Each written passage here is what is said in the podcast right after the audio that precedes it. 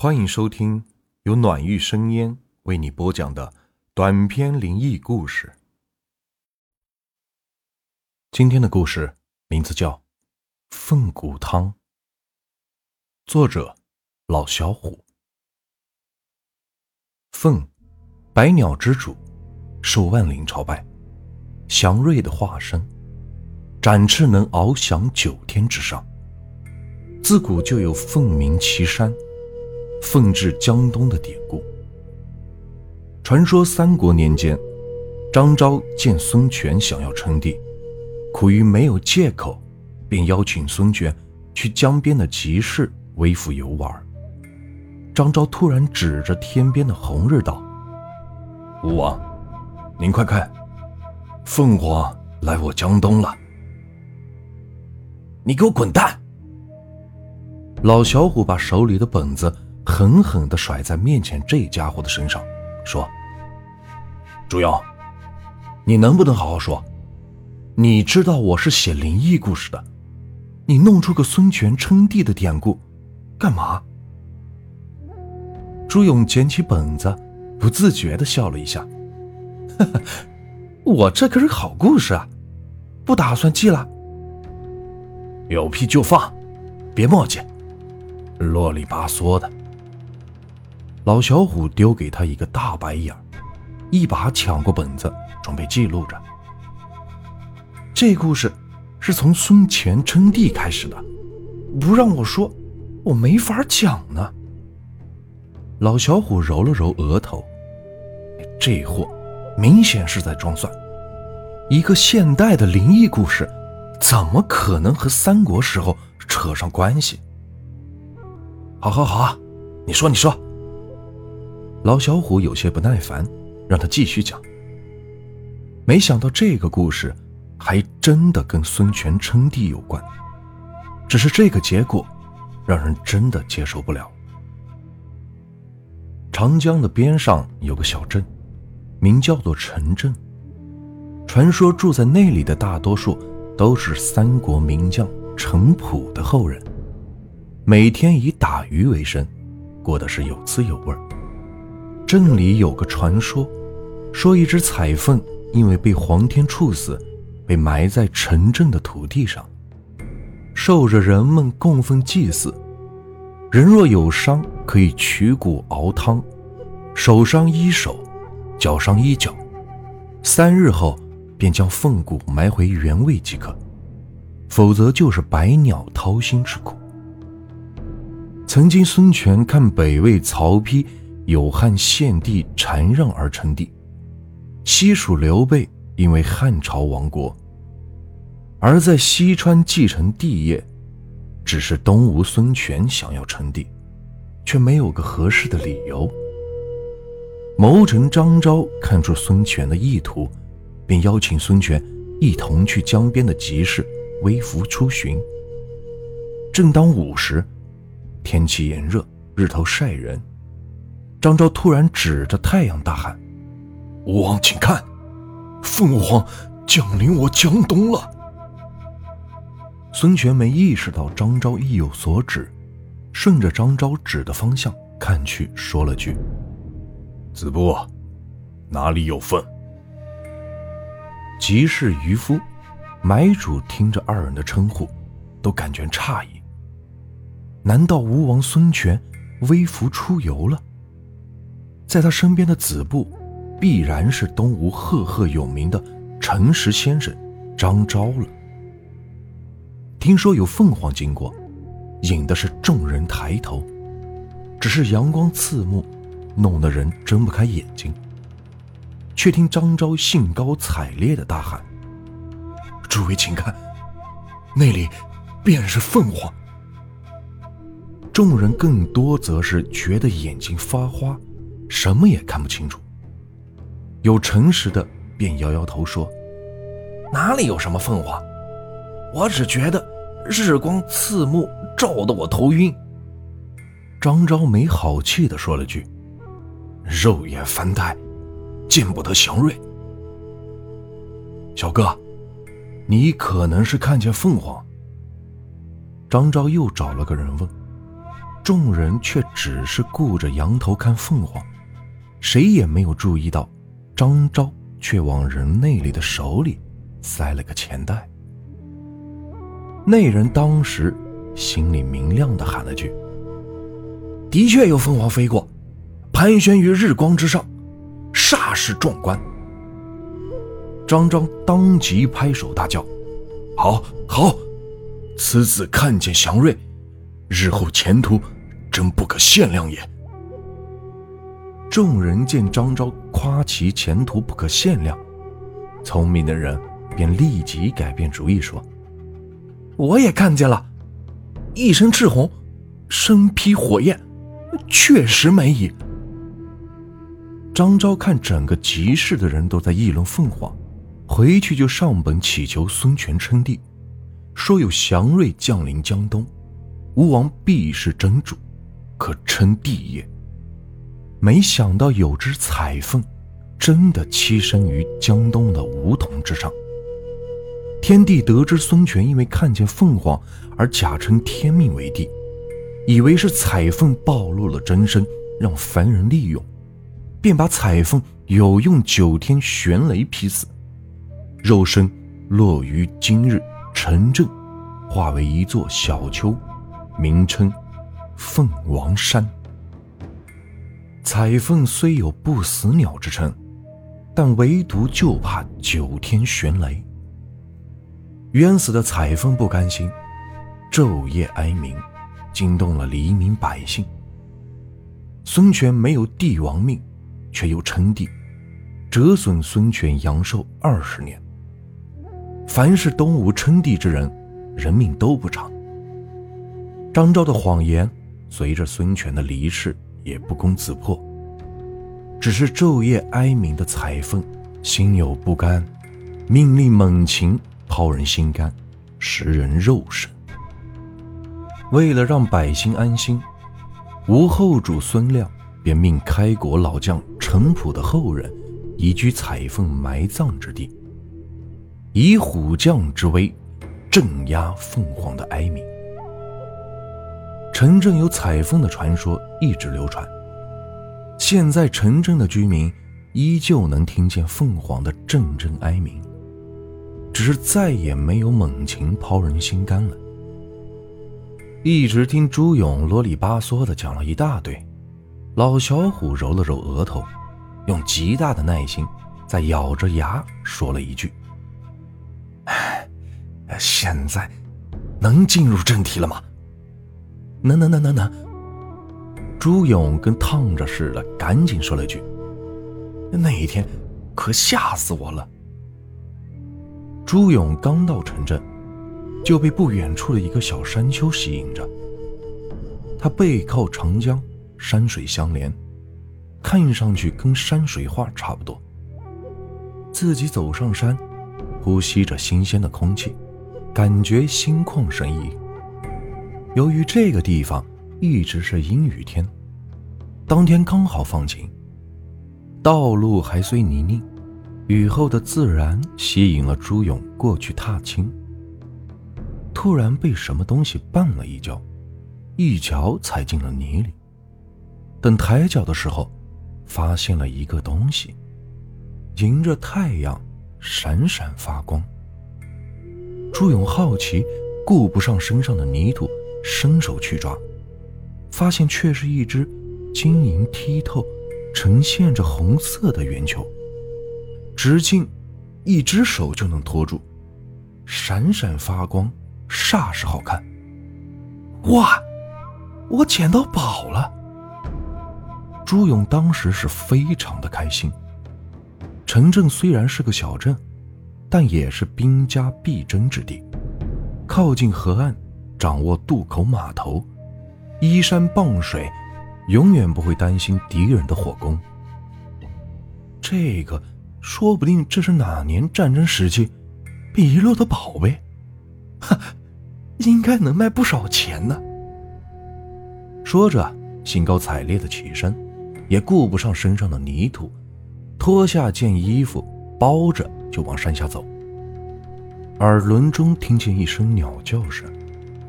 一只狂隼便由上至下贯穿，直奔朱勇的面门。我的妈呀！吓得朱勇打了个摆子，赶紧蹲身，算是躲过狂隼的一击。朱勇回头一看，只见那只狂隼盘旋一圈，然后又极有准头的直奔着朱勇飞来，一声声鸣叫刺耳难听，只感觉全身的汗毛倒竖，吓得朱勇捡起一块石头，照着狂隼就扔了过去。我让你再叫！狂隼连躲都不躲，石头的高度根本没够上狂隼。老鹰由上至下贯冲下来，就将嘴伸到了最前面，收拢了翅膀。这是致命一击。如果朱勇躲不过，狂隼的嘴便会陷入朱勇的肉里。要是点背正中心脏的话，朱勇是必死无疑。朱勇哪敢乱动？眼看狂隼飞近，闪身一躲，狂隼擦着朱勇的胸口而过。由于惯力无法卸掉，狂隼没法改路，一头扎进了泥土里，呛住了。狂隼鸣叫了几声，朱勇也不敢乱看，抱着刚得来的宝贝，赶紧往山下跑，身后群鸟一直跟随。叽叽喳喳，不停的叫唤。朱勇一路跑回他在城镇的落脚之地，他大姑奶家陈云芳的家里。老太太八十多岁了，还是个小脚，走路是颤颤巍巍的，但是身体倒是很硬朗。出什么事了？跑得忙三火四的。朱勇赶紧进屋，擦了把脸上的汗。刚才有只老鹰追我，可把我吓坏了。啊？什么？老鹰？陈云峰差点没站住，扶着墙壁，全身开始哆嗦，说话都不利落了。你、你、你、你、你告诉我，你、你是不是从山上带回什么东西了？呃。朱勇的眼睛一直转着，他可不想把得到宝贝的事情告诉大姑奶。匹夫无罪，怀璧其罪的道理，他还是懂的。我告诉你，臭小子，这座山叫凤凰山，你要是敢在那里拿什么不该拿的东西，别说我不管你。你趁早写下遗书，要不被掏了心肝怕是来不及了呀！老太太的牙都快没了，还是被吓得脸色冷汗噼里啪啦的直掉，身体哆嗦成筛糠。你要是不想死，你就把实话说出来。朱勇一听来了兴致，凤凰山还有什么说道吗？听朱勇说话吊儿郎当，气得陈云芳吐了他一口。呸！不是凤凰山，是凤凰山。传说那死了一只被雷劈的凤凰。陈云芳见朱勇。把件衣服跟宝贝似的抱在怀里，心里猜个八九不离十了，肯定是拿了什么不该拿的了。你要是拿了什么羽毛、骨头什么的，也不至于有老鹰追你。要是拿回什么不该拿的，还还回去，还能保你一命。你要是舍不得还，大姑奶也不稀罕你的，你就从我家滚蛋，别连累我们家。陈云芳把话说绝了，朱勇有点不乐意了，把手里的衣服打开，露出一只红色透明的珠子来，满脸不乐意的说了句：“就这玩意儿，我在山上捡的，怎么了？哎呦喂，我的小祖宗！真是地上的祸不惹你，惹天上的祸。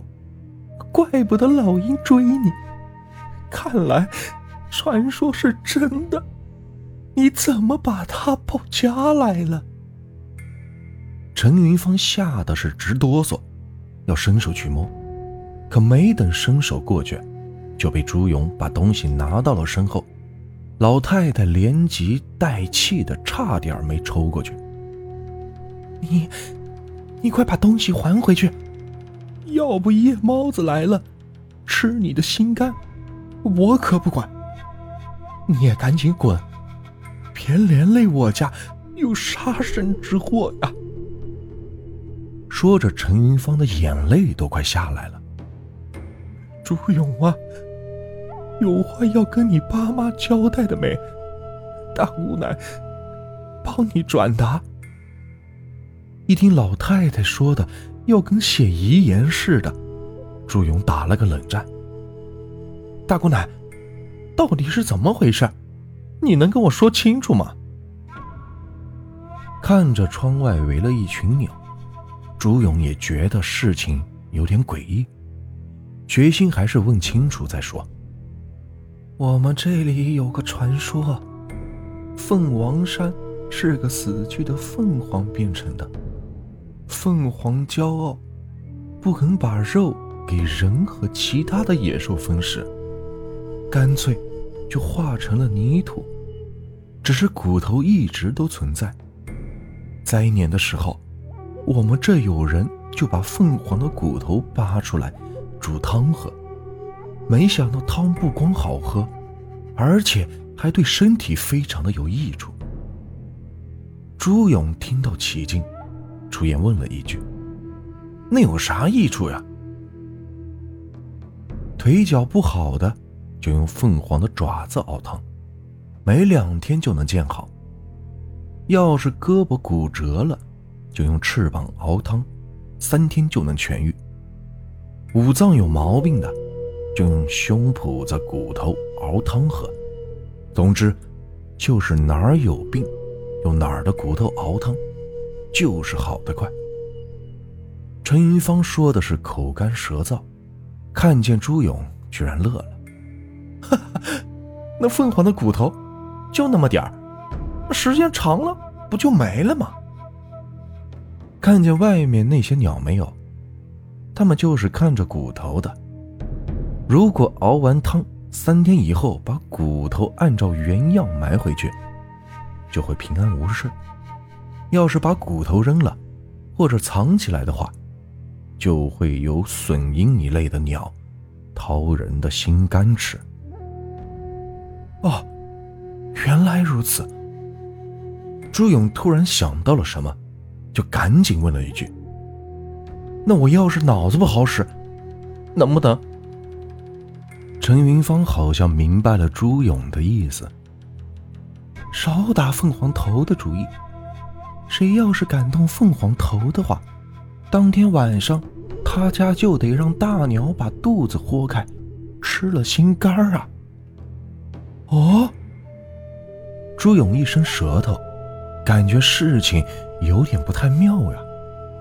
凤凰什么地方能有珠子呢？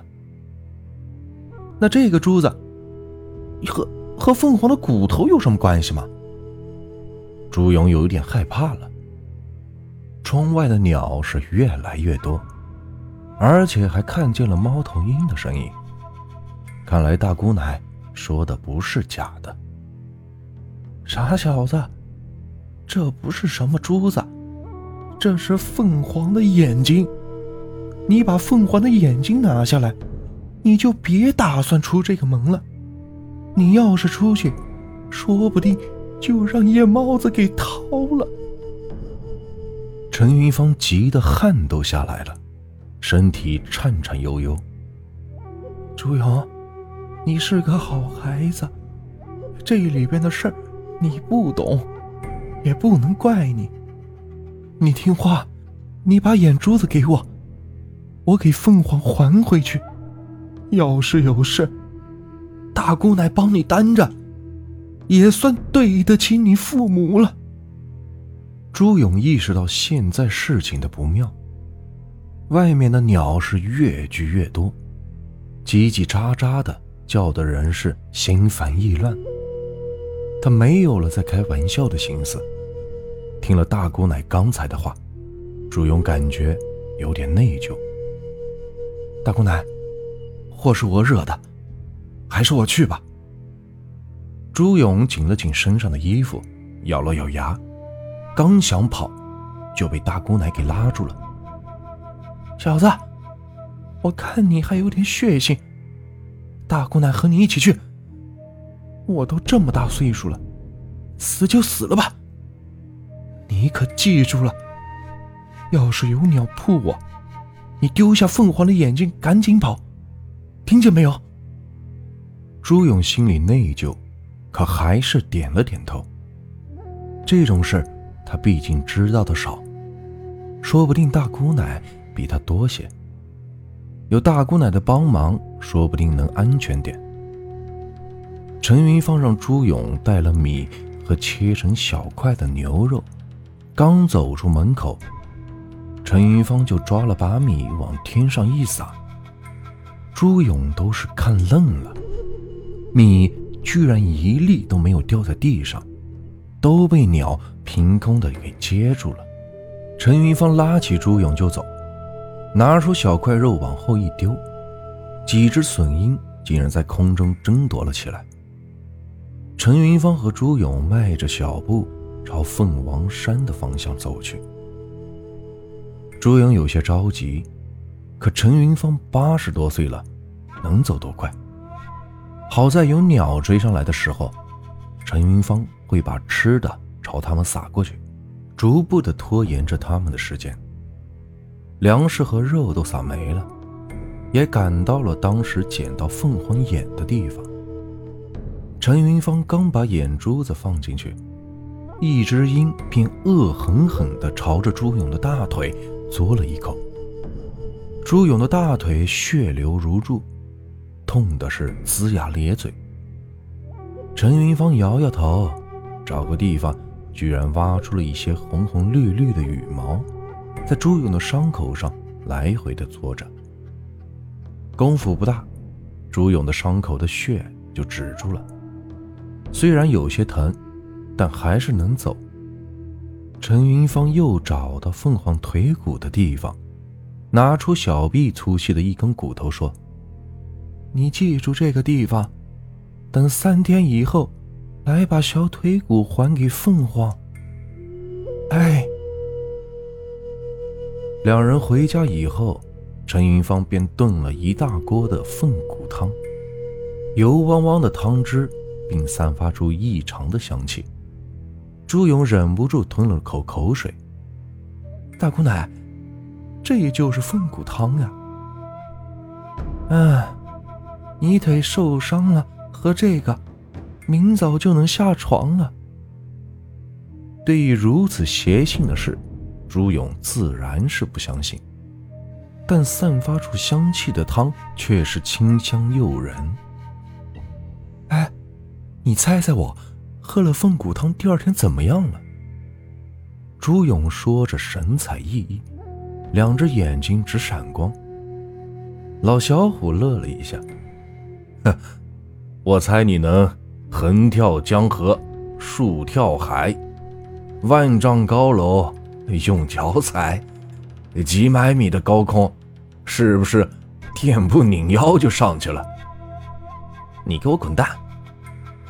朱勇挽起裤腿，你看我的伤，现在居然一点感觉都没了，而且觉得身体是轻松好多。